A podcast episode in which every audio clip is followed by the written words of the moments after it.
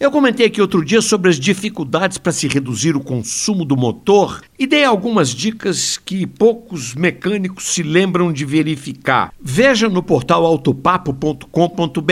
Porém, é forçoso reconhecer que existem alguns fatores que elevam o consumo e que são insolúveis, independem da fábrica do mecânico, do motorista, e que são, em primeiro lugar, a altitude em que o carro roda, pois cada 100 metros acima do nível do mar pode colocar aí 1% a mais de consumo consumo. Em segundo lugar, a topografia da cidade em que você roda. Se for cheia de subidas ou ladeiras íngremes, claro que o consumo será bem maior. E outra insolúvel são as malditas lombadas ou quebra-molas que obriga o motorista a quase parar o carro, julgar primeira ou segunda, e cada uma delas vai aumentando o consumo.